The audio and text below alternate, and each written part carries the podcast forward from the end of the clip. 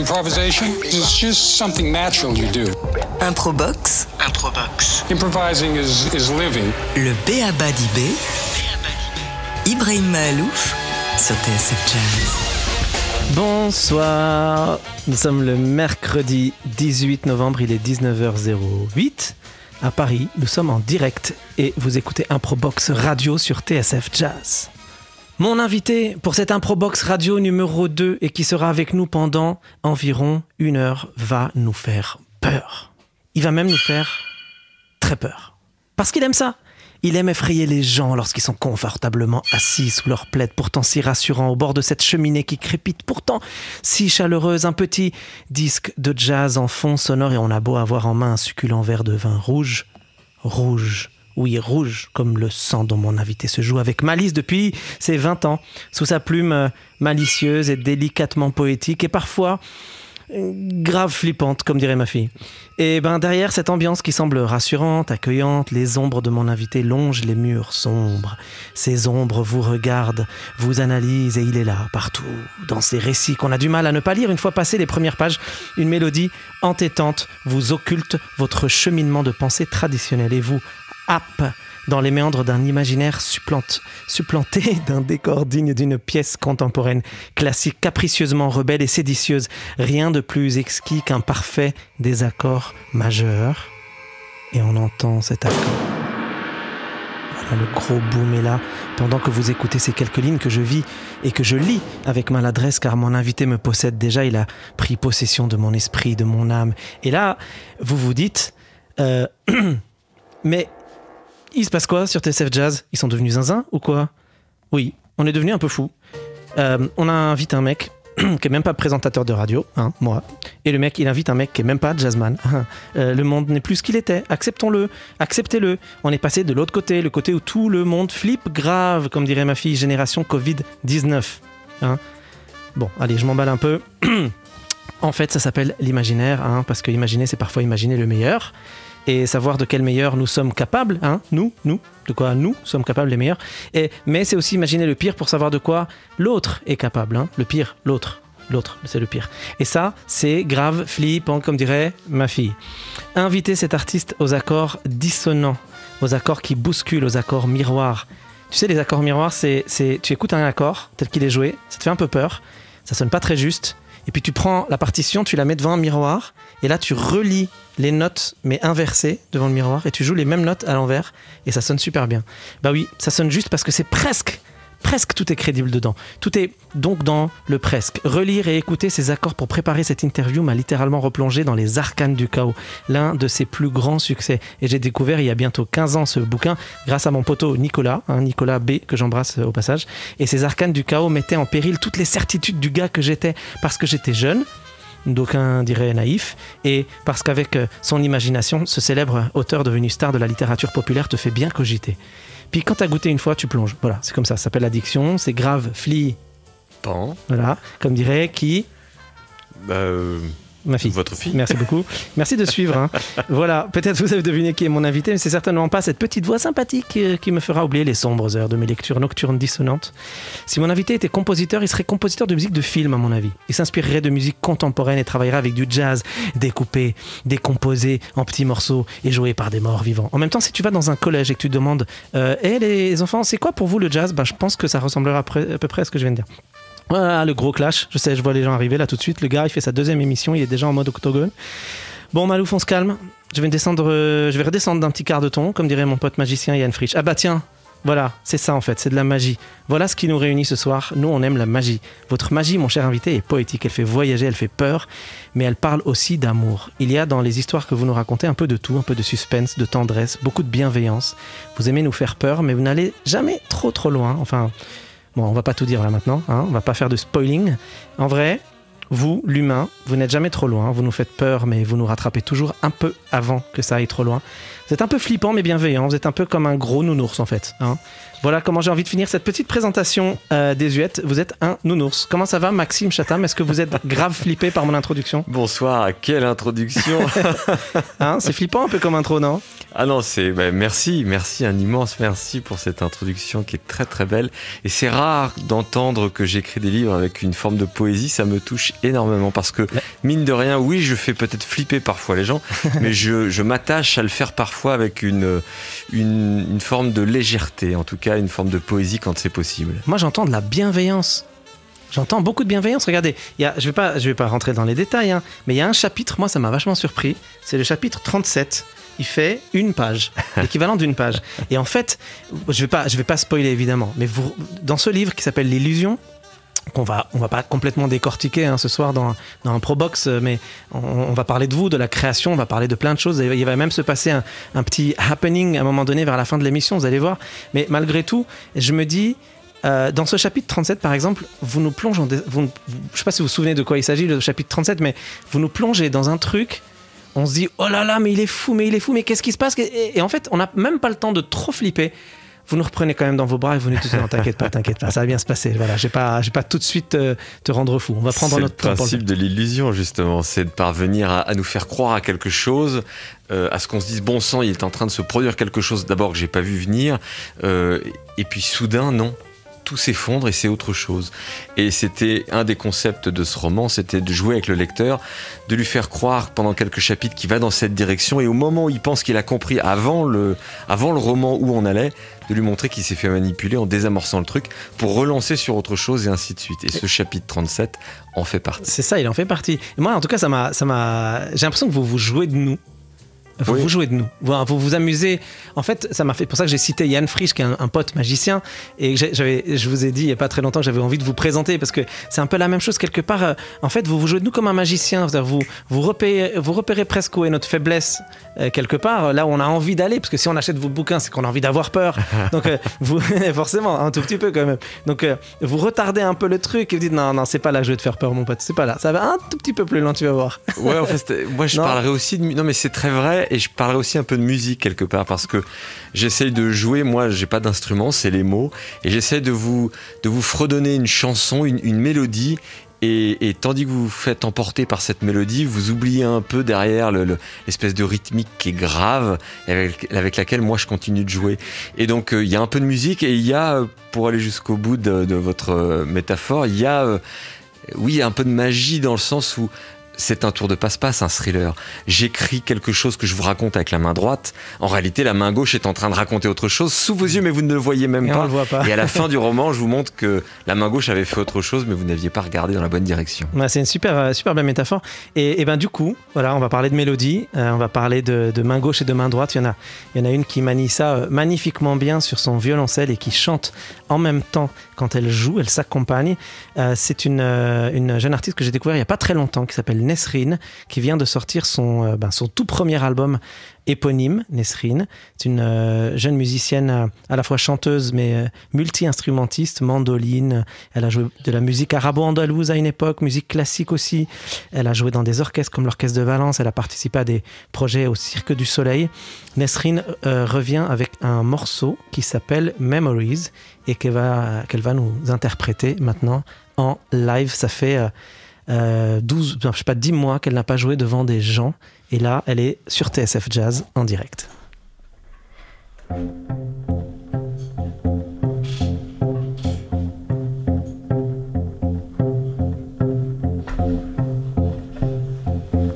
Memories, my memories.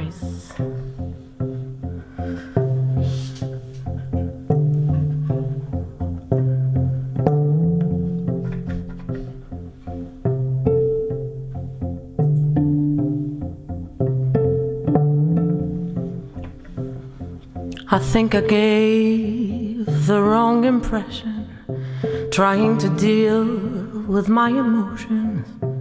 Same story brings me back to that comedy, but mine just has to be an alchemy. Who, who, who, who, hi,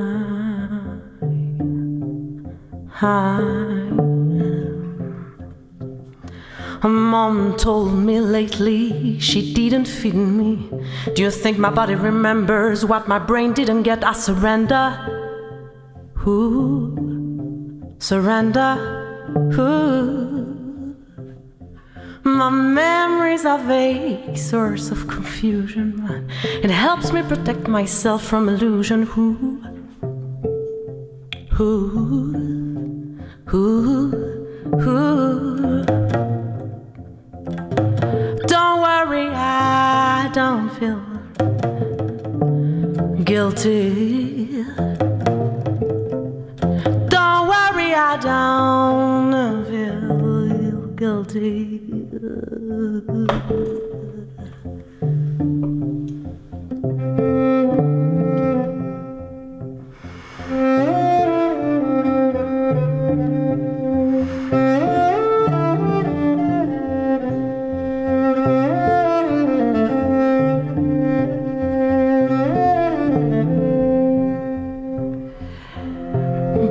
Say people are crazy?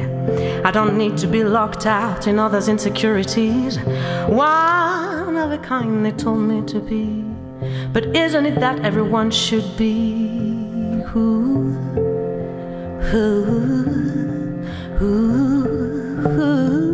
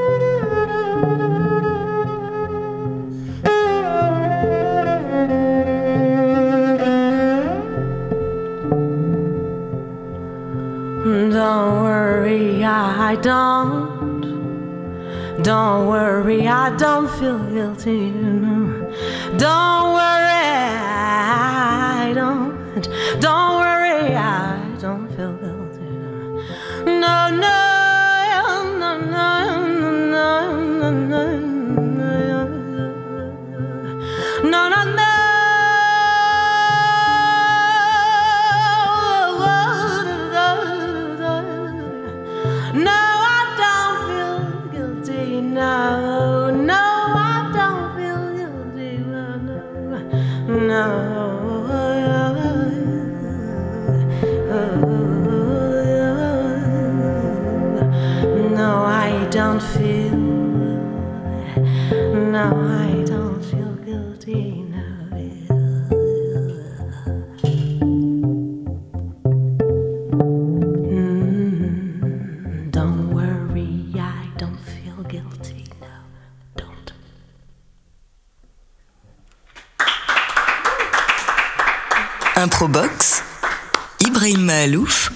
sur TSF Jazz. Nesrine Memories, issu de son euh, premier album éponyme. Euh, artiste que j'ai découvert grâce à, grâce à TSF Jazz. Euh, Nesrine est franco-algérienne et, euh, comme vous avez pu le voir, chante et s'accompagne elle-même au violoncelle. Enfin, comme vous avez pu l'entendre d'ailleurs plutôt. Ça, c'est c'est de la poésie. Oui, c'est un beau C'est voyage. de la hein. poésie. Et- et- et moi, je sens beaucoup de poésie dans, dans- dans votre écriture. Alors, je voulais pas. Je, je reste quand même plutôt au début. hein. Je, vais, je vais lire juste un petit passage parce que j'étais étonné de. euh, les précédents livres que j'avais lus chez vous étaient plus. Il y avait quelque chose de plus pragmatique, plus euh, scénarisé, plus euh, plongé dans la technique de l'histoire, de ce que vous aviez à raconter. J'ai l'impression que maintenant, après quoi 26 bouquins, 26 livres, 26 romans, Moi, je crois que c'est le 26e, ouais. vous êtes devenu un poète. Sa chevelure flamboyante, intolérante à la norme, ni blonde ni châtaine quelque part ailleurs, refusait de ployer dans la brise, menait sa propre bataille. Hugo avisa l'expression tendre se dévoilant petit à petit sur ses lèvres claires, le soupçon de fossette, n'osant sourde tout à fait.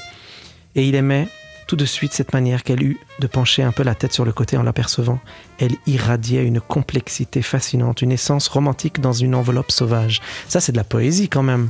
ou est-ce que pour vous, c'est, c'est, ça vient naturellement? Est-ce que vous prenez la tête quand même en écrivant un peu, en cherchant un peu à être poète, un peu poète, ou est-ce que c'est votre manière d'écrire devenue naturelle maintenant?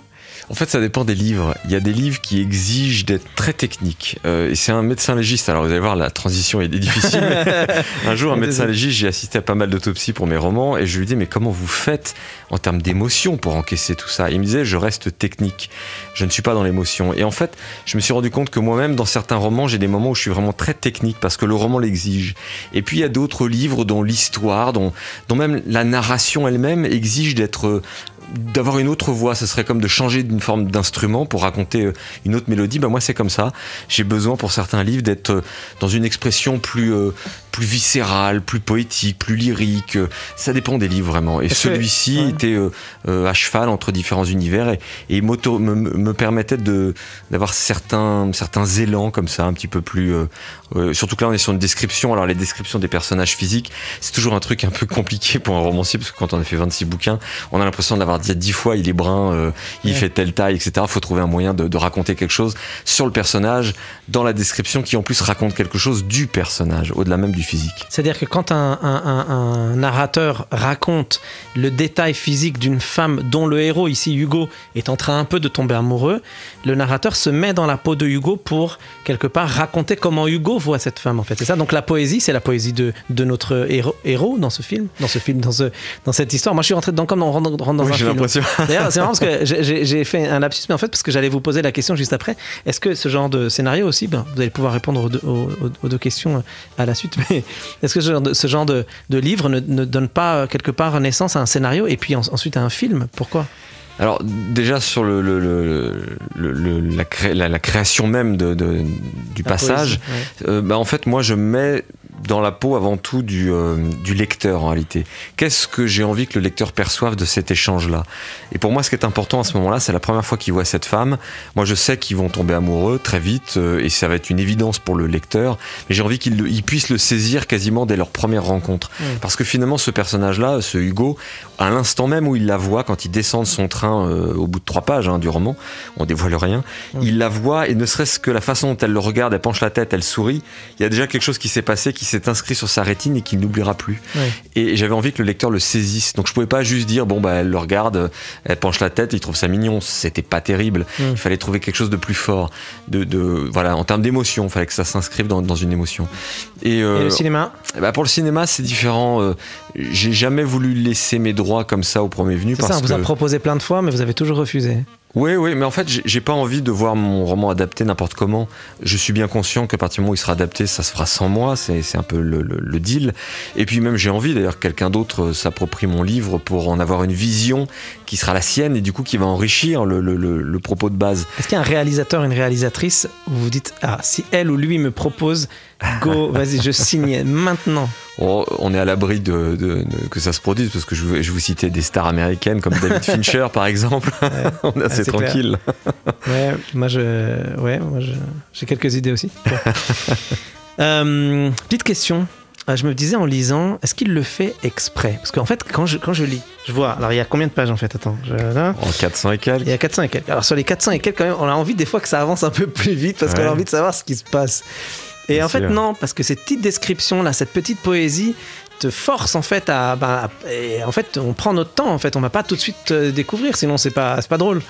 Oui en fait et surtout ce livre là j'ai des livres qui sont c'est un de mes livres les plus lents entre guillemets parce que j'ai des livres qui sont quasiment chaque chapitre raconte un truc à la fin du chapitre l'idée c'est de faire ce qu'on appelle un cliffhanger. Mm. donc le, chapitre doit se terminer le lecteur se dit vous savez c'est le principe du euh, moi ça m'arrive quand je lis un thriller euh, bien fichu la nuit il est une heure du match je me dis ah là là je me lève dans 5 heures je vais m'arrêter là. Allez à la fin du chapitre je me couche. J'arrive à la fin du chapitre je me dis non je veux trop savoir ce qui va se passer et je lis le chapitre depuis, je fais tout le bouquin toute la nuit et merci, j'ai pas dormi. c'est ce que vous venez de faire avec nous en fait là. Bah, c'est ce que j'essaie de faire dans un thriller habituellement, mais ce livre-là est un peu particulier. Je me suis autorisé à être un tout petit peu plus lent, à avoir des changements de, tempo dans l'écriture parce que c'était important.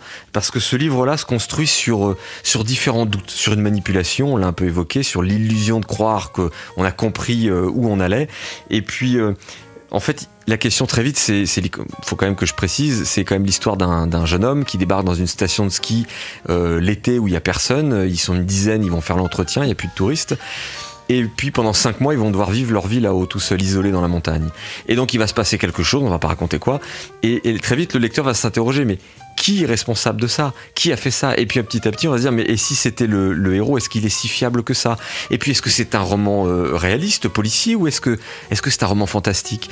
Et de jouer sur toutes ces questions-là, pour que ça fonctionne bien, il fallait qu'il y ait des, des, rythmes différents, il fallait qu'il y ait des moments où j'ai le temps de poser une ambiance, d'interroger le lecteur, de, jouer dans l'introspection du personnage principal, et puis d'autres moments, des accélérations autour de, de, de, de scènes, de, de, scènes de mystère, euh, d'énigmes, etc. Et, on, est, on est ici dans, dans, dans Improbox, hein, on est sur TSF Jazz. Euh, l'émission s'appelle Improbox, pas par hasard, parce que j'imagine que parfois, euh, c'est pour ça que j'avais envie de vous parler aussi, de vous poser quelques questions. Il y a une partie d'improvisation quand vous écrivez. C'est-à-dire tout n'est pas calculé. Il y a des moments même où j'imagine que vous écrivez, vous pouvez peut-être vous tromper en écrivant. Bah, j'imagine, évidemment.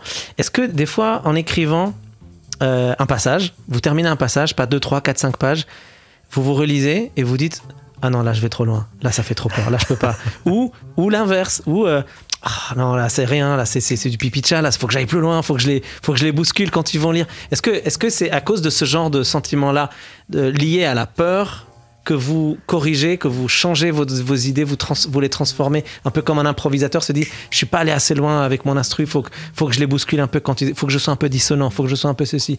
Il y a un peu de ça, mais en fait c'est différent parce que d'abord je prépare beaucoup mes livres avant de les écrire, euh, je réfléchis vraiment à comment ça commence, comment ça se termine, quelles sont les grandes articulations du récit.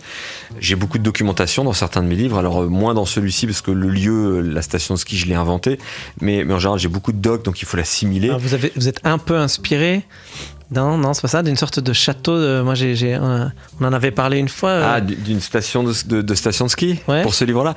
Bah, je me suis inspiré de lieux, oui, de, de stations de ski que je connais, etc. L'idée, c'était de, de, retranscrire cette atmosphère particulière, mais juste de plonger le lecteur dans ce monde-là quand il n'y a plus personne. Hmm. Quand on imagine ces longues barres désertes, et, clairement, il y a un côté un peu shining. Hein. on, est, on, est, un peu là-dedans. Mais, euh, mais sur l'improvisation, il y a en fait, oui, je, sais où je vais. Il y a des jets comme ça qui sortent tout seuls. Complètement. Et vous vous relisez, vous dites, ouais, non. En fait, tout est possible. C'est-à-dire que parfois, je vais me relire et je vais me dire, ok, je me suis laissé embarquer et, ça ne va pas du tout dans la direction où je voulais aller. Mais la question est de savoir, est-ce que c'est quand même intéressant? Est-ce que ça, est-ce que c'est utile pour mon récit? Est-ce que c'est mieux que ce que j'aurais voulu faire? Parfois oui, parfois non. Et, puis à l'inverse, parfois je me relis, je me dis non, non, là, je me suis complètement planté. J'ai perdu de vue en me faisant plaisir. Euh, je c'est ce que en fait, c'est exactement ça. Je me suis fait plaisir pendant un moment, mais j'ai perdu de vue euh, mon propos.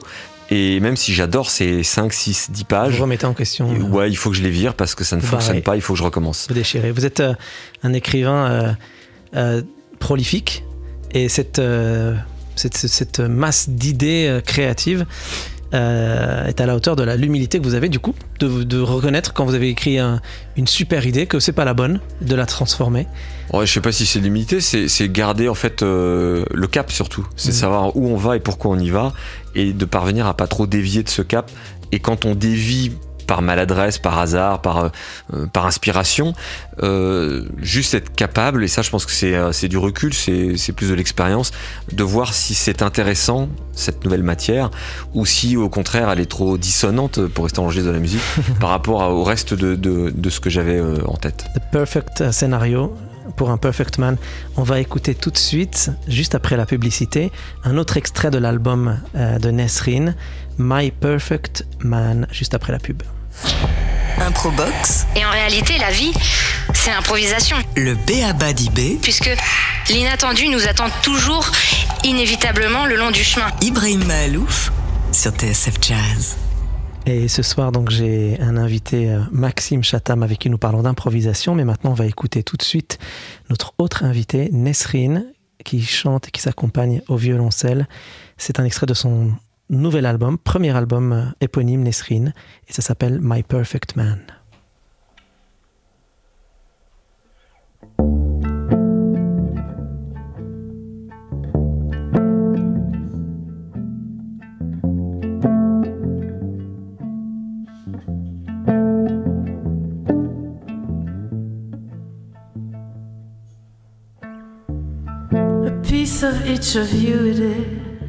Leading to the heights of his, sublimates until I lose the reason why I got to choose. In a state of grace, gambling on your progress, Only numbers can witness the boundaries of that praise. My perfect man, my perfect man, I love you. But who am I? And who are you? My perfect man, perfect man, oh, I love you. But who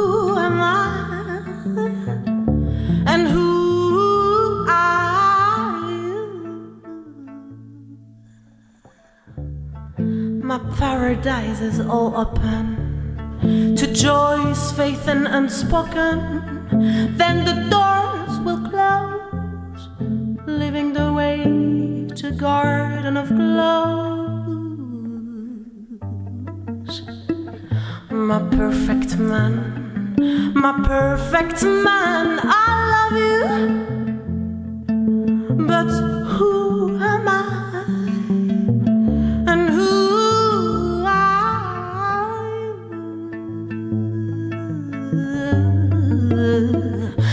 perfect man, my perfect man,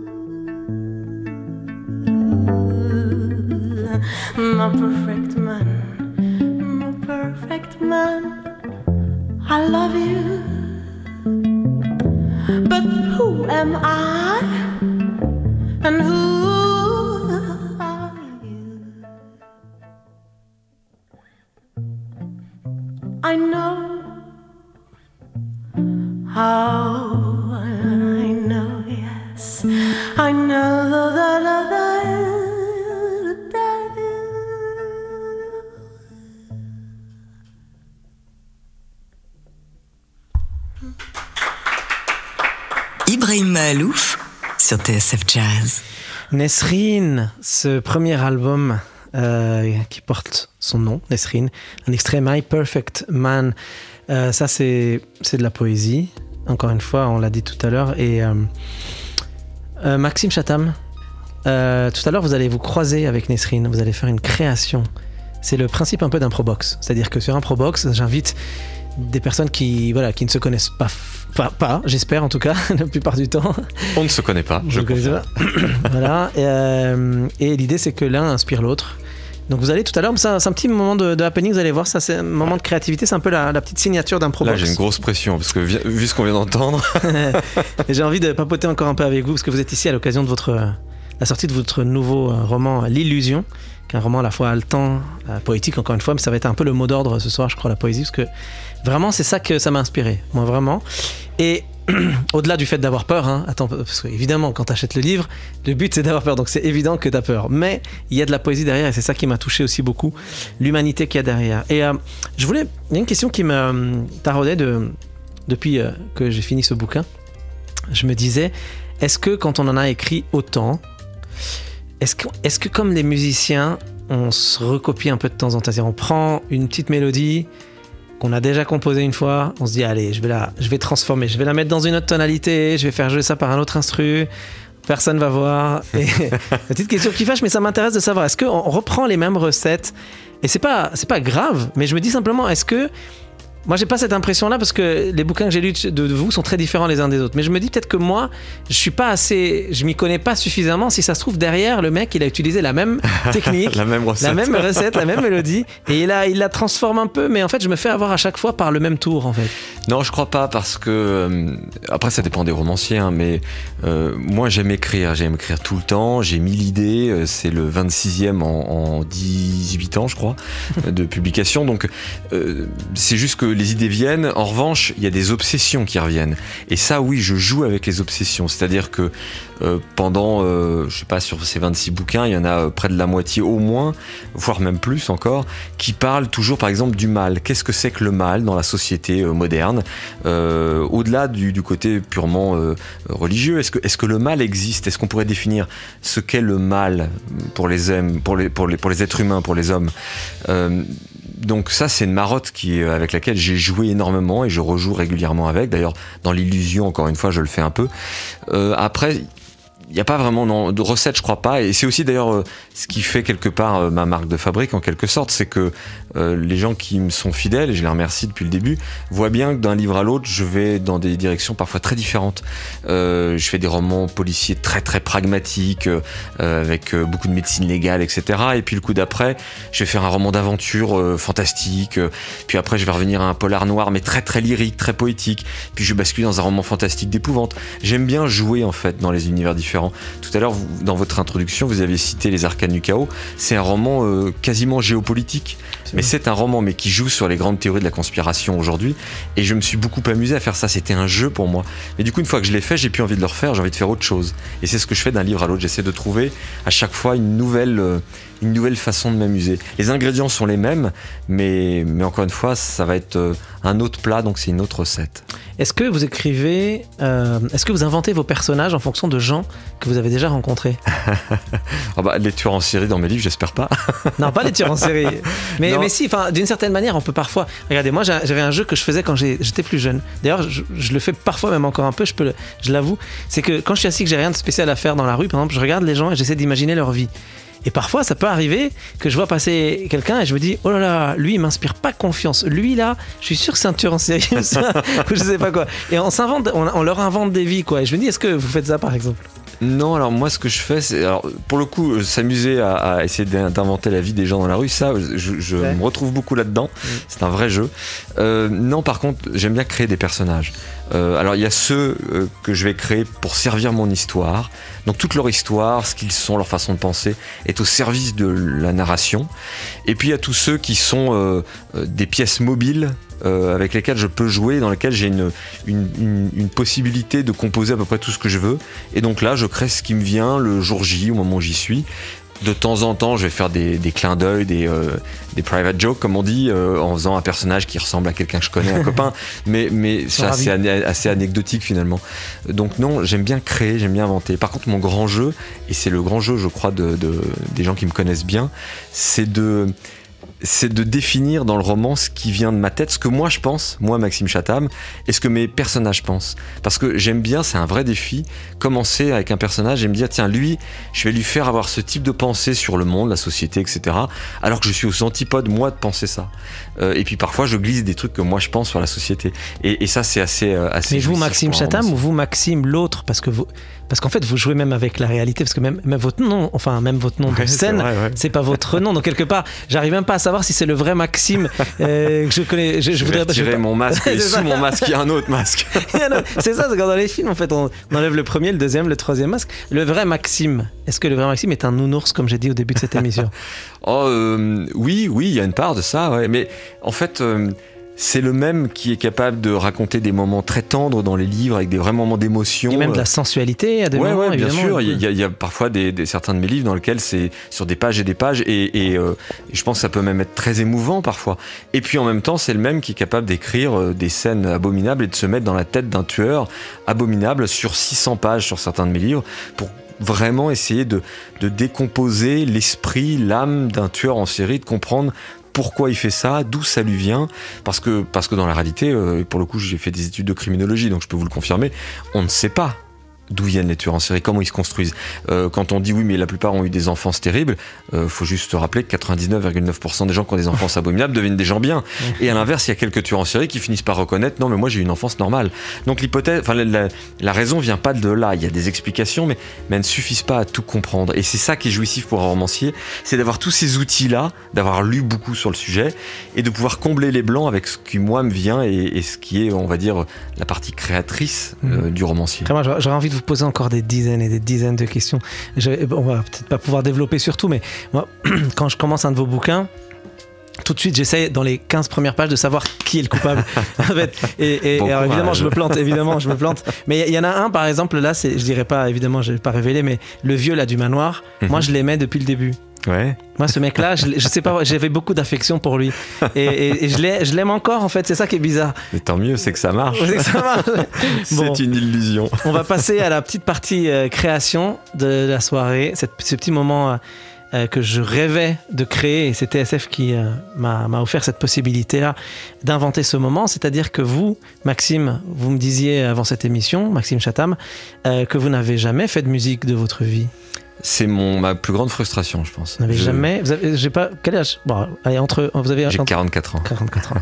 44 ans de vie et à jamais de musique. Et pourtant, et pourtant, ce soir, vous allez composer une musique en direct sur TSF Jazz. Et c'est cet interprète incroyable qui s'appelle Nesrine qui va prendre votre invention, votre composition, qui va la transformer, l'embellir certainement, l'améliorer, ah, improviser autour. Mais c'est vous qui allez composer. Alors, j'ai deux, trois petites choses, des, petites pistes qui vont nous aider, évidemment. Alors, on est donc sur Improbox, hein, donc c'est beaucoup d'improvisation ce soir. Et c'est Nesrine qui va incarner cette improvisation, mais vous aussi un tout petit peu. Je vais vous aider à improviser un petit truc. Si vous étiez une note, vous connaissez Do, Ré, Mi, Fa, Sol, La, Si, Do. Mhm. Si vous étiez une note, vous seriez laquelle Mais au hasard, euh, lâche-toi.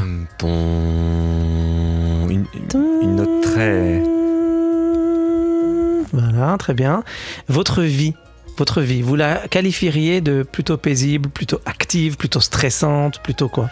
Oh, Ma vie est, très calme. Très calme, très bien. Je dirais c'est une, vie calme, mais d'allure tranquille, d'allure. Euh, d'allure très mélancolique. Mélancolique, très bien. Et donc dans ce cas-là, si on parlait de sentiments, on dirait que vous, êtes quelqu'un d'heureux, d'inquiet, de triste, de serein, de cynique, de mélancolique, de, quoi? Comment vous définiriez euh, Je suis quelqu'un de plutôt optimiste à court terme, mais pessimiste à long terme. C'est dur ça de résumer ça avec une note de musique. Très, ça serait une variation qui commence euh, euh, peut-être dans les aigus et, assez long, et puis qui monte, et puis qui d'un coup s'énerve un peu, mais quelque chose de très mélancolique. C'est super. Ça, vous inspire, Nesrine, un peu? Ouais, Bon, on va voir. C'est dur là. Hein. on va voir ça tout à l'heure. Alors, Maxime, vous allez quand même, vous n'allez pas échapper à ça, hein, vous allez quand même, hmm, ça c'est la note que vous nous avez donnée. Hmm, est-ce que vous pourriez inventer quelque chose ou rythmique ou mélodique? 3, 4, 5, 6 notes, peut-être 2 notes, 8 notes, ce que vous voulez à partir de ça, même comme ça, ça lâchez-vous, fermez les yeux. Alors attendez, j'essaie d'imaginer, je, pense que euh, j'imagine une note qui serait une mélodie, une note aiguë qui serait une mélodie, mais avant ça, il y a ça va bien nous faire flipper, ça je le sens. Voyez, une espèce de, ritournelle comme ça, un peu étrange. Très bien. Petite ritournelle étrange sur cette euh, tonalité-là. Maxime Chatham, c'est un vrai plaisir de vous avoir dans cette émission. En plus, vous êtes super créatif. Merci, c'est gentil. Juste après cette petite page de, de pub, comme on dit, à l'ancienne, Nesrine va improviser sur cette petite nouvelle composition de vous. Nesrine au violoncelle, peut-être au chant, on verra. Maxime Chatham, merci beaucoup. Improbox. Donc l'idée, c'est vraiment de faire de l'improvisation aussi pour s'amuser. Le B.A.B.A. d'IB. Non mais ça permet d'inventer, ça développe l'esprit d'inventivité. Ibrahim Malouf sur TSF Jazz. Et ouais, exactement, c'est ça le principe. Improbox, c'est la numéro 2 ce soir. C'est ça le principe, improviser. Et, on, est, on est donc sur TSF Jazz et la chanteuse et violoncelliste Nesrine euh, va maintenant improviser sur un thème que lui a inspiré notre invité euh, Maxime Chatham, qui est quasiment pratiquement composé une idée et euh, avec une note, un état d'esprit, une émotion, et voilà, ce moment tant attendu, en tout cas qui moi m'excite vraiment dans cette émission-là et dans cette aventure Improbox, c'est ce moment où notre invité musique va improviser sur la composition de mon invité plateau. C'est maintenant Nesrine, c'est à vous.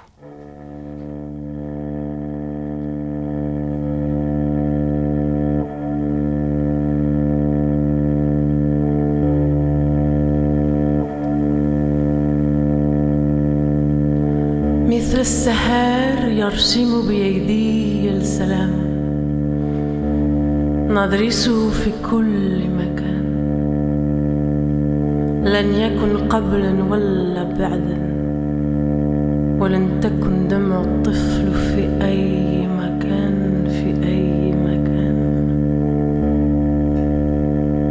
À travers les mains du magicien, nous dessinerons la paix. Puis nous l'enseignerons à tous. Il n'y aura pas d'avant ni d'après. Jamais nous ne verrons couler les larmes d'un enfant.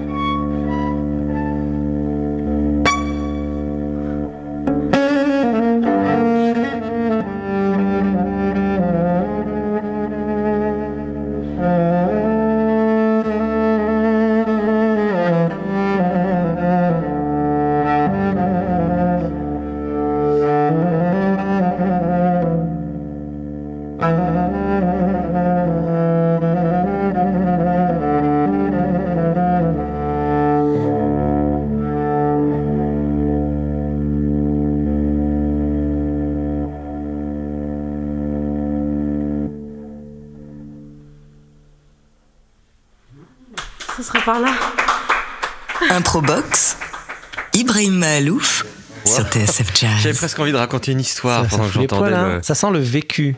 Voilà. Ouais, il y, avait un truc incroyable, il y avait une sacrée émotion. C'était tout à l'heure je parlais de voyage, mais là on y était. là. C'est c'est rare qu'on entende ce genre de taxis orientaux sur TSF Jazz. hein. Je ne crois pas me tromper en disant que c'est quand même euh, euh, très très rare. Et donc, euh, alors ça, c'est ça, Nesrine. Donc, c'est- c'est- vous êtes euh, chanteuse euh, française, franco-algérienne. C'est ce que vous a inspiré euh, la, la, la, la création spontanée de notre invité Maxime Chatham. Vous, en- vous, vous, vous- vous avez senti la réalité, Maxime, dans, dans, dans ce jeu? Ou est-ce que vous êtes dans la fiction quand vous entendez ça? Euh, non, là pour le coup, j'étais dans l'émotion. J'ai embarqué et, euh, et assez rapidement, euh, moi j'a- j'avais des images là, j'avais des odeurs, j'avais des saveurs, j'avais un voyage et j'avais même une histoire qui montait là. Ah. Déjà avec les mots, alors, je trouve que les sonorités de l'arabe sont un peu dingues. Euh, Il y a quelque chose de, de musical, surtout quand on le parle pas. Et, et puis, euh, et puis forcément, les, les, les mots qui ont été euh, comptés dès le début m'ont m'ont mis dans une ambiance. Ah, j'aurais pu, ouais, je pense que je pouvais improviser une, une petite, euh, une petite histoire là-dessus. C'est dingue ce voyage, ouais. Merci beaucoup, hein, c'était super. Merci. Voilà. Et, Très euh, émouvant. qui, qui sait, peut-être que, peut que vous allez euh, inventer. euh, Est-ce que vous écrivez des nouvelles, des petites nouvelles? Oui, ça m'arrive bien sûr. Ouais, ouais, c'est ça. ça et c'est, c'est- bah, peut-être qu'il peut y avoir un parallèle avec, la, avec des improvisations musicales. Je sais pas, faire des, des, des happenings comme on fait là, mais en concert. Alors moi, j'écris pas. beaucoup en musique. euh, beaucoup avec des musiques de films parce que justement ça permet de, de créer un rythme déjà, une atmosphère, une ambiance. Donc, euh, donc là j'y étais complètement. Hum. Nesrine, est-ce que vous, euh, vous, euh, vous- ah, visiblement, vous avez également improvisé du texte là? Je me trompe ou pas? Oui, c'est un texte qui, euh, qui a quand même une base un peu. je me- quand vous parlez d'improvisation, j'imagine toujours que l'improvisation a, une- un cadre des fois. Mm. Et Donc c'est euh, des mots qui existent déjà, qui Oui. sont déjà par là. Que vous avez Et- déjà beaucoup réfléchi Ouais, et ce soir, comme vous avez écrit. parlé de magie, de magicien, je me suis dit, mais c'est ça, c'est pour vous, quoi, Maxime, ça. Ça, plus vous, euh, Ibrahim et tout le côté oriental, alors euh, ça faisait un mix de vous deux. Bon. Bah, je suis ravi en tout cas, Wow. Maxime. euh, bravo Nesrine et, et Merci. merci pour avoir accepté de jouer le jeu de cette expérience de l'improbox. euh, Parce que je rappelle quand même que vous sortez surtout un album qui s'appelle Nesrine Oui. et qui va dans des directions très différentes parce que vous êtes une musicienne à la fois classique, à la fois jazz, à la fois orient, à la fois arabo-andalou, à la fois plein de choses. Et donc euh, c'est un album très créatif, très. euh, très transculturel, très multiculturel et euh, comme j'aime. Voilà, donc bravo et merci euh, pour cet album. Maxime Chatham, j'avais envie de vous inspirer une petite histoire avant, et pour finir d'ailleurs, cette improbox numéro 2. Vous qui racontez les horreurs de ce que le fantastique a de plus inquiétant. Parfois, je me dis que finalement, vos livres sont peut-être une façon d'échapper à la réalité trop noire, trop crue, pour se plonger dans une sorte d'imaginaire tout aussi inquiétant, mais quelque part définitivement impossible. Alors imaginez, un soir d'août 1959, on est à New York, il fait très chaud. Un musicien de jazz, noir qui se dirige tranquillement vers le club de jazz le plus en vue de l'époque pour y déposer sa petite amie, Blanche. Euh, il va lui-même se produire d'ailleurs euh, ce soir-là sur cette scène, qui est un peu le- l'épicentre de ce qui se fait de plus hype à cette époque-là à New York. Il, a, il est alors abordé par un groupe de policiers zélés qui font des rondes et qui le somment de quitter les lieux. Il refuse en expliquant qu'il n'a rien à se reprocher, puis évidemment il est alors interpellé par ces policiers devant tout le monde. Il refuse à nouveau évidemment de quitter les lieux, les policiers deviennent de plus en plus insistants, de plus en plus violents, ils finissent par l'arrêter de force en le frappant à la tête avec leur matraque et il saigne. Les photos d'ailleurs parlent d'elles-mêmes.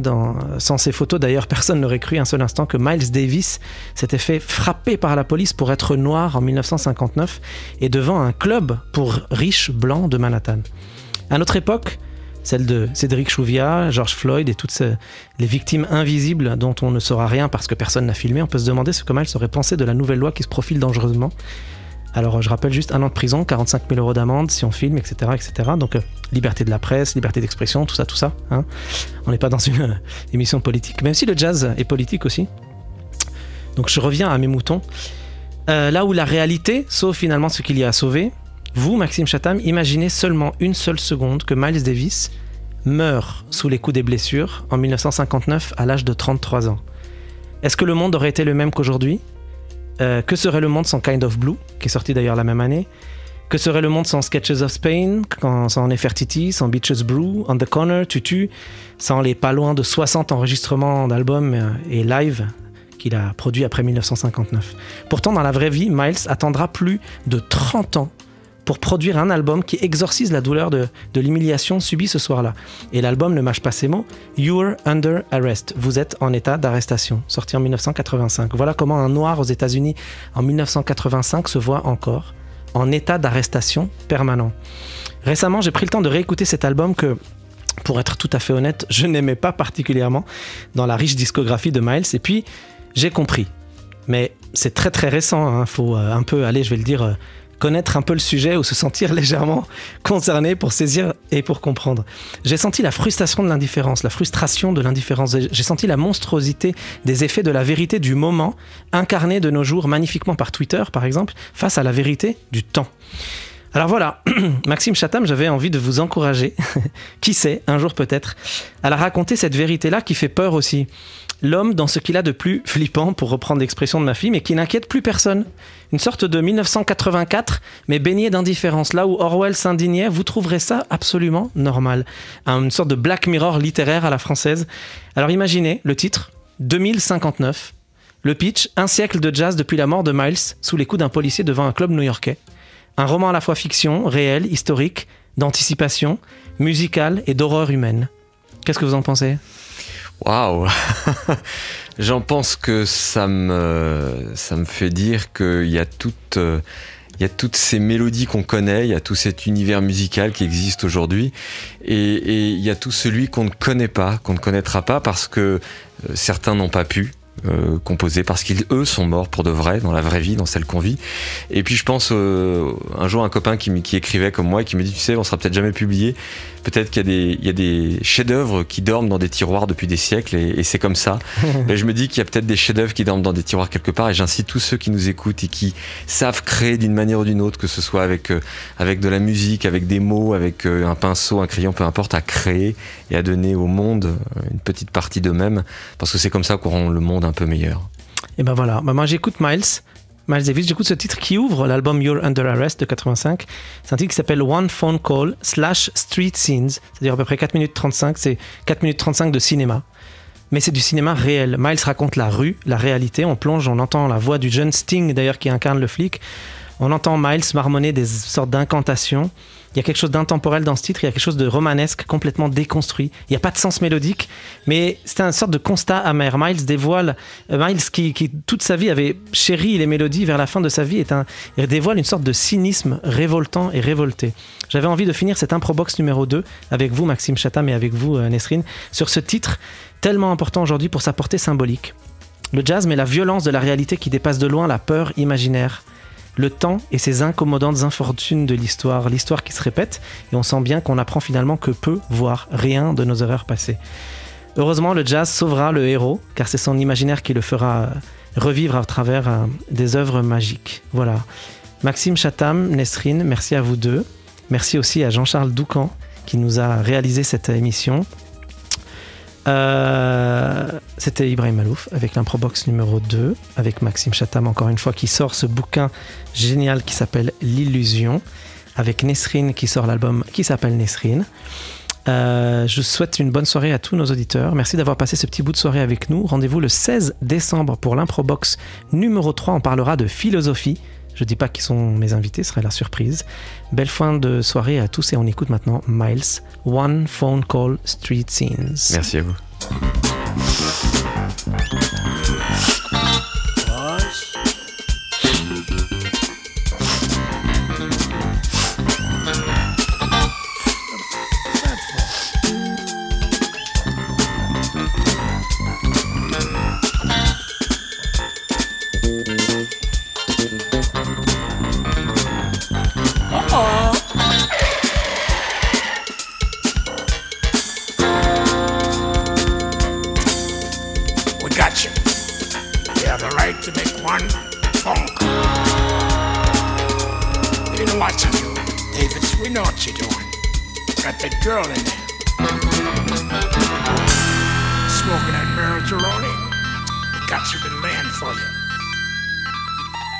Some of this here.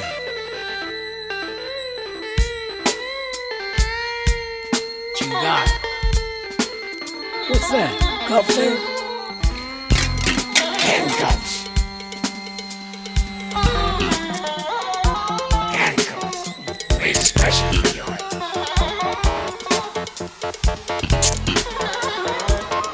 Handcuff some of this down here. You're the shortest. We know you. Wait a minute, I gotta do something.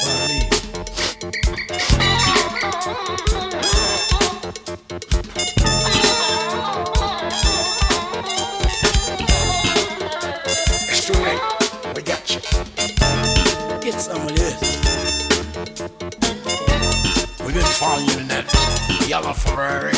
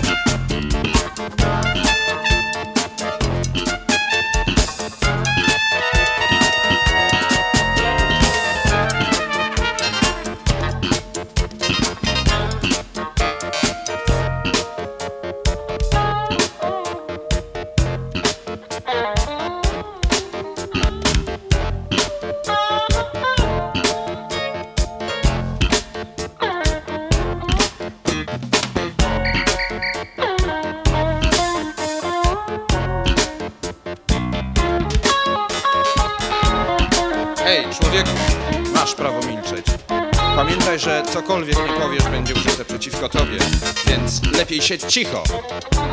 Yo vine de Miami y este es parte de mi religion. Y no me diga que me calle. Tu as le droit de tenir le silence. Et rien que nous dire va se dire contre toi. Alors, tais-toi. Some of this.